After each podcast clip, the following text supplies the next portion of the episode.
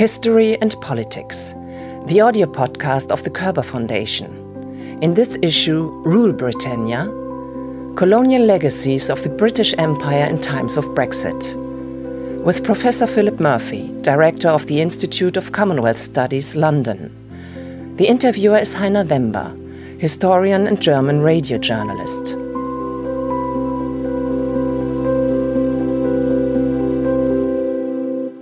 Welcome, Philip Murphy. We are glad that you are one of the Körber history experts in our podcast. In the next 25 minutes, we will try to answer the following questions Is there a discourse on colonial injustice in Great Britain? Is there a discussion about compensation? And what role does the colonial history play in post Brexit Britain?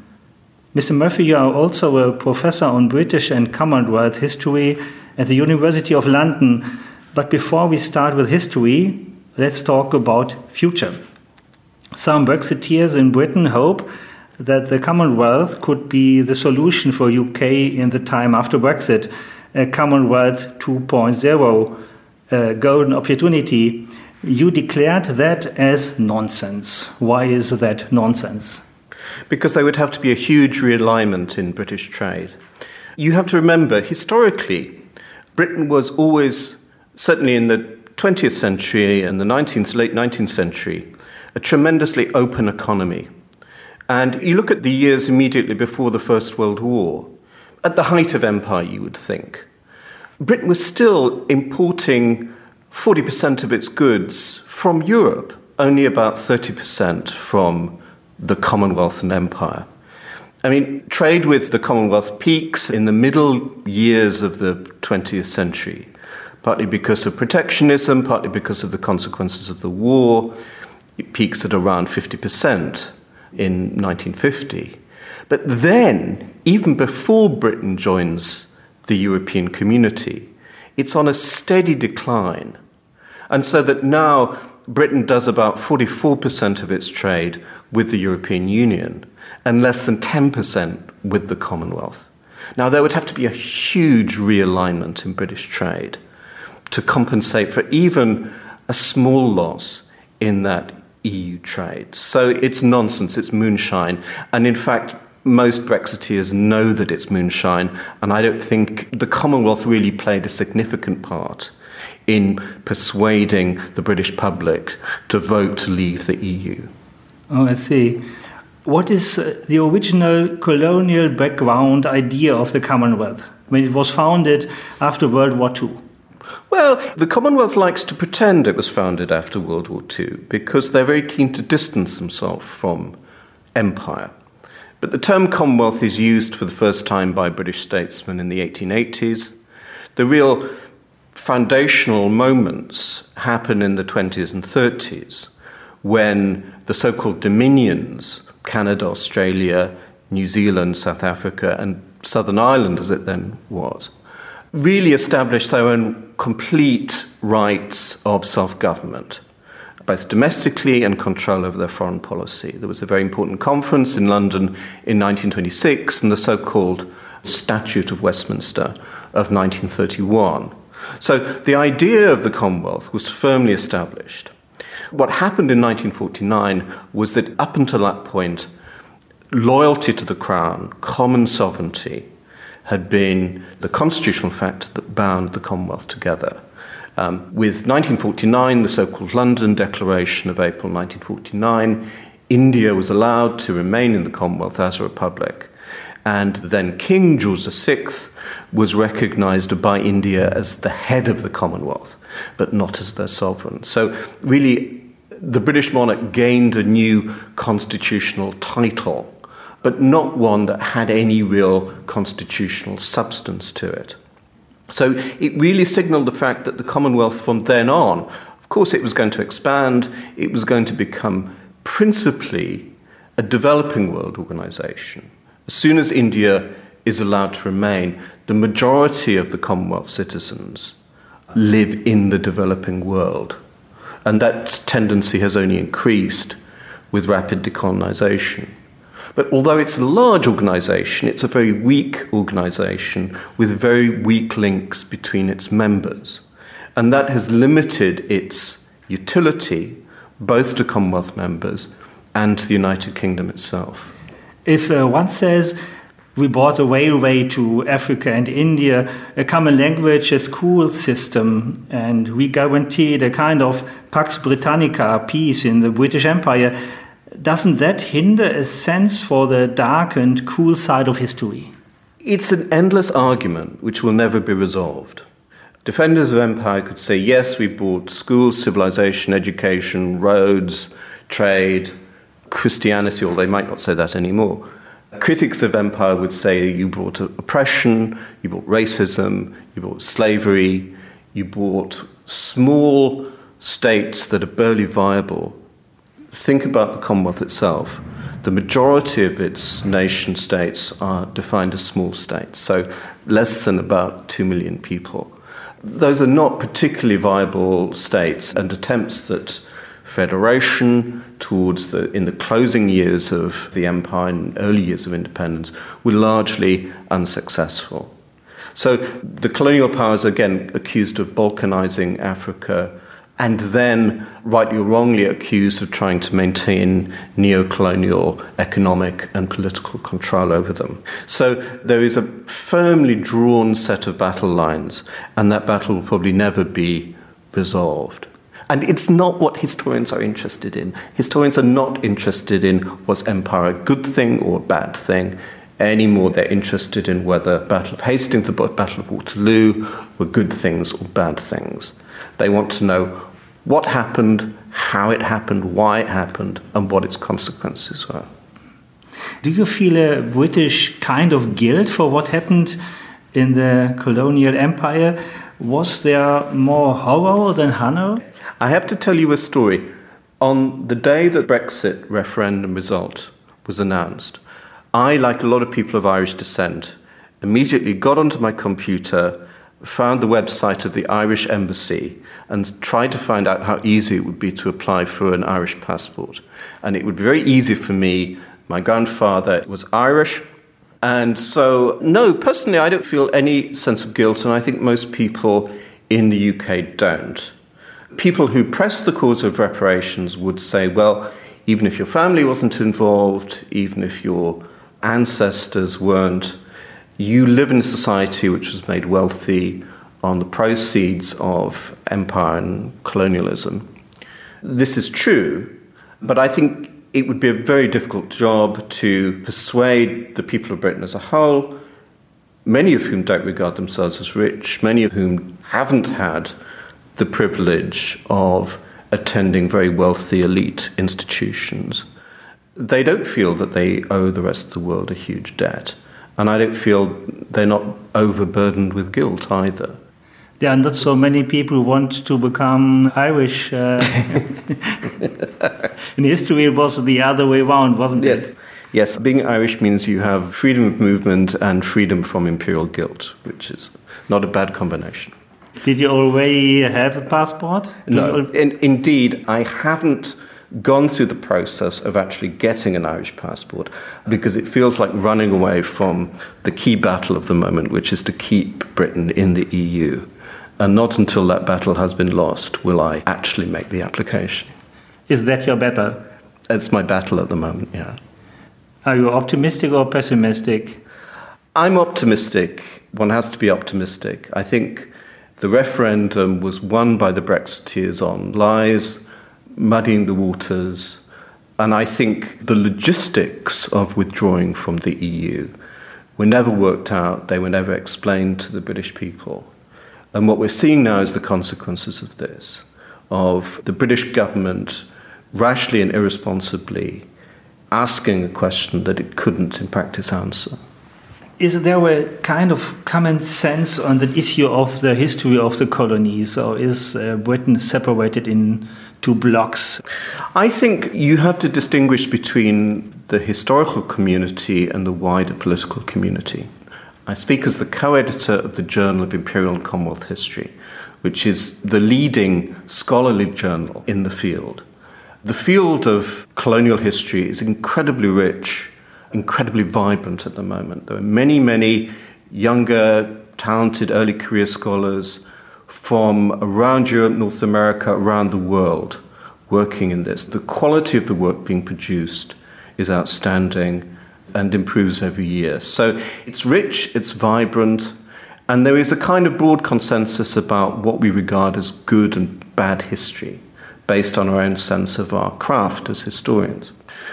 Beyond that, it certainly seems that politicians, that journalists see imperial history in terms of a simple right wrong dichotomy.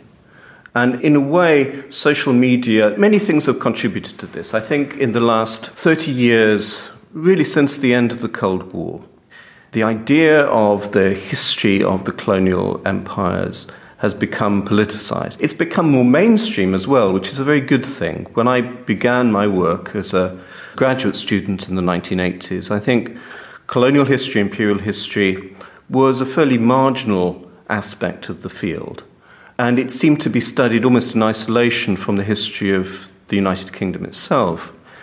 Over the last few decades, it's been recognized as incredibly important, and it's been recognized as an important part of the history of the United Kingdom itself and of the other European colonial powers. And greater attempts have been made to show the connections between those two fields.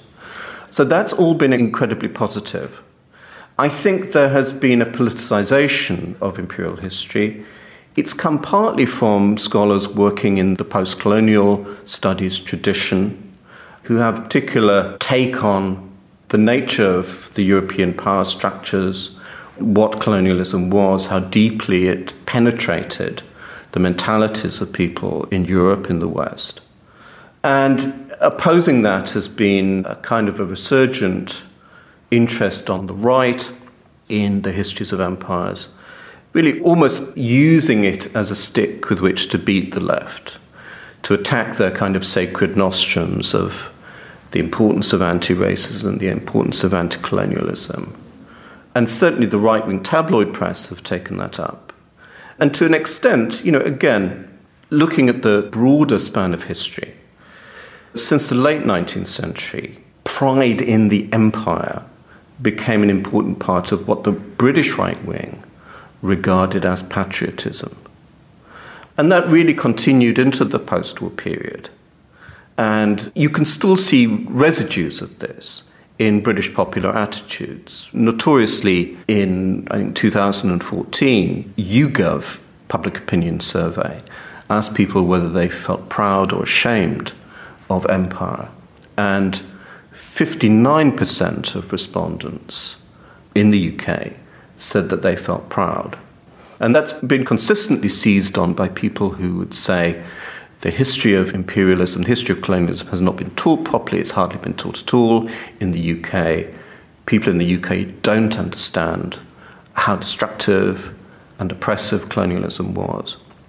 One could say a number of things about that, including that only two years later, in 2016, a similar question was asked, and a much smaller proportion of people said they were proud, about 44%. So the question itself is perhaps too vague, too easy to be interpreted in many different ways, to really point to a strong strain of public opinion there. But certainly, people on the left would say that attempts have been made by government to whitewash the empire, to disguise its wrongdoings, the abuses committed in its name, to hide documents even. And again, that conversation continues. Let's talk about politics. Has the British government taken any steps to encourage such a process? The British government is very nervous about engaging with this. It does so when it has to, largely around anniversaries, state visits, visits abroad by prime ministers. If a British dignitary is going to be put in a position where they're confronted with a historical memorial or there's an anniversary, the Foreign Office will think very carefully about how the politician, how the political leader should respond. And sometimes there have been expressions of regret. For example, the bicentenary of the abolition of slavery In 2007, Prime Minister Tony Blair expressed regret about slavery and the legacy of slavery. On a visit to India in 2013, at the site of the Amritsar massacre of 1919, David Cameron again condemned the incident, said what an appalling thing it was. On the whole, though, the government won't engage with these things if it can possibly help it. It has avoided straightforward apologies for former historical events. And when it has actually paid out compensation, as it did to a number of veterans of the Mau Mau insurgency in Kenya in 2013, it has done so because it's been forced to do so, because a number of representatives of Mau Mau detainees had brought a, an action against the British government in the High Court, and it very much looked as though that might go to a full trial and the British government might lose. So they made that settlement in order to avoid going through an embarrassing trial. So I think you could say that the British government have been nervous about making any grand gestures. It may be that that's partly to do with the political composition of British governments over the last nearly 10 years. As these calls for reparations and for apologies have taken ever greater momentum. You've had Tory led governments. I suspect that if Jeremy Corbyn and Labour got into power, apologies and gestures of solidarity with colonial peoples would proliferate like mushrooms. I think Jeremy Corbyn would be very keen to do this here, there, and everywhere. And it, that tends to be the case in terms of European governments. And governments left tend to be more inclined to make apologies than governments of right.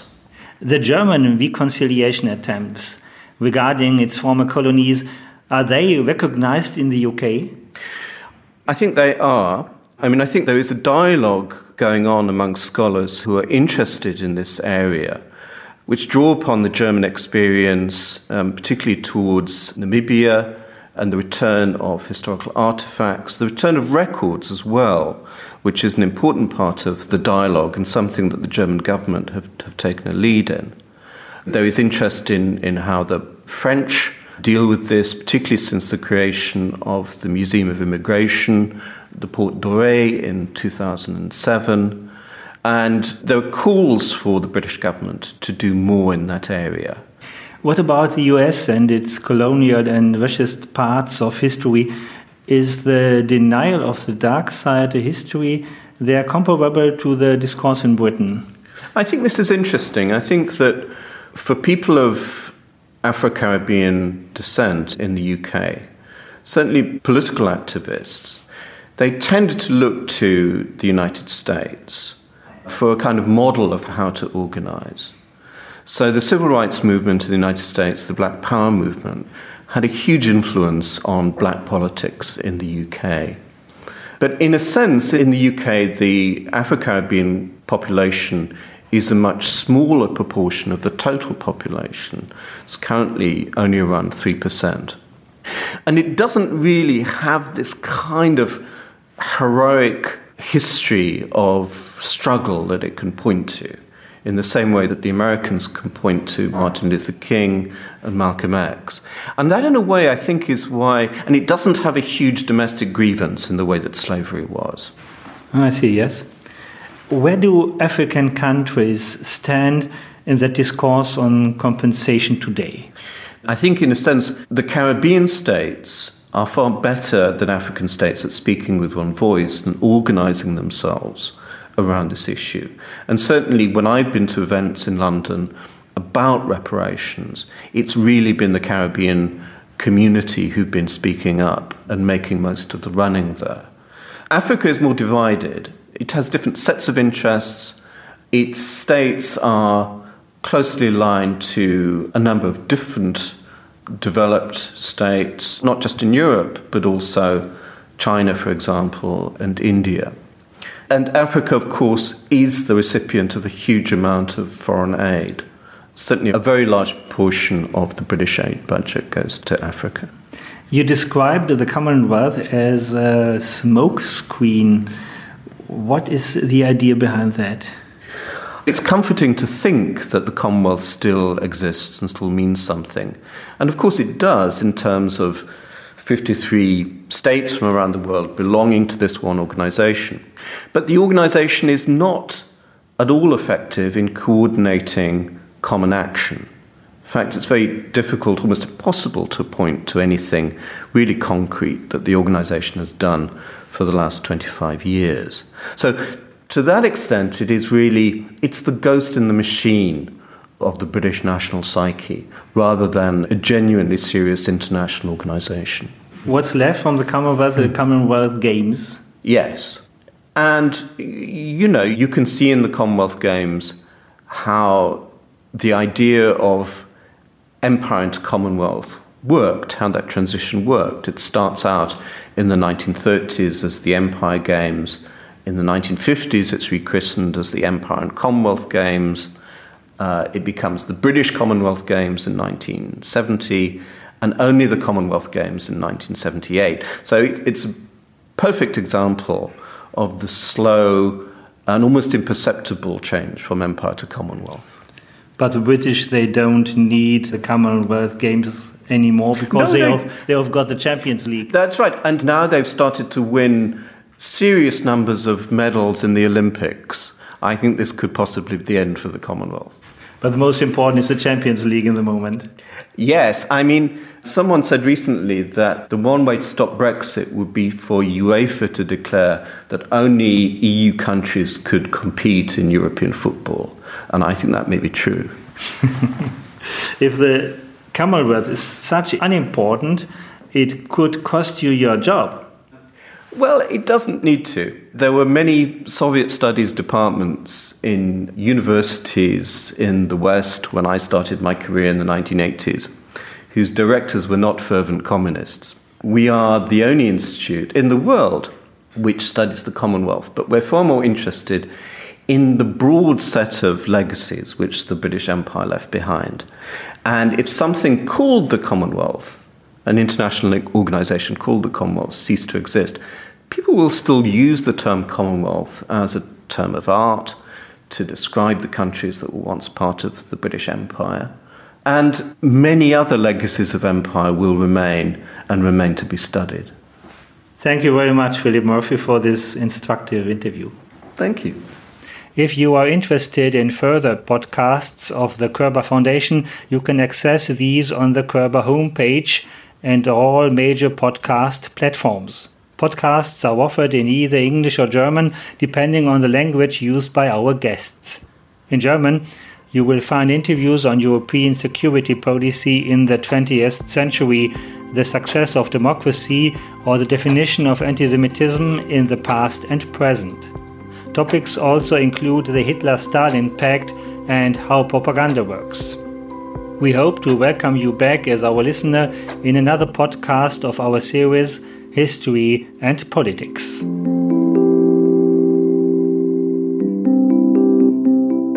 History and Politics, the audio podcast of the Körber Foundation.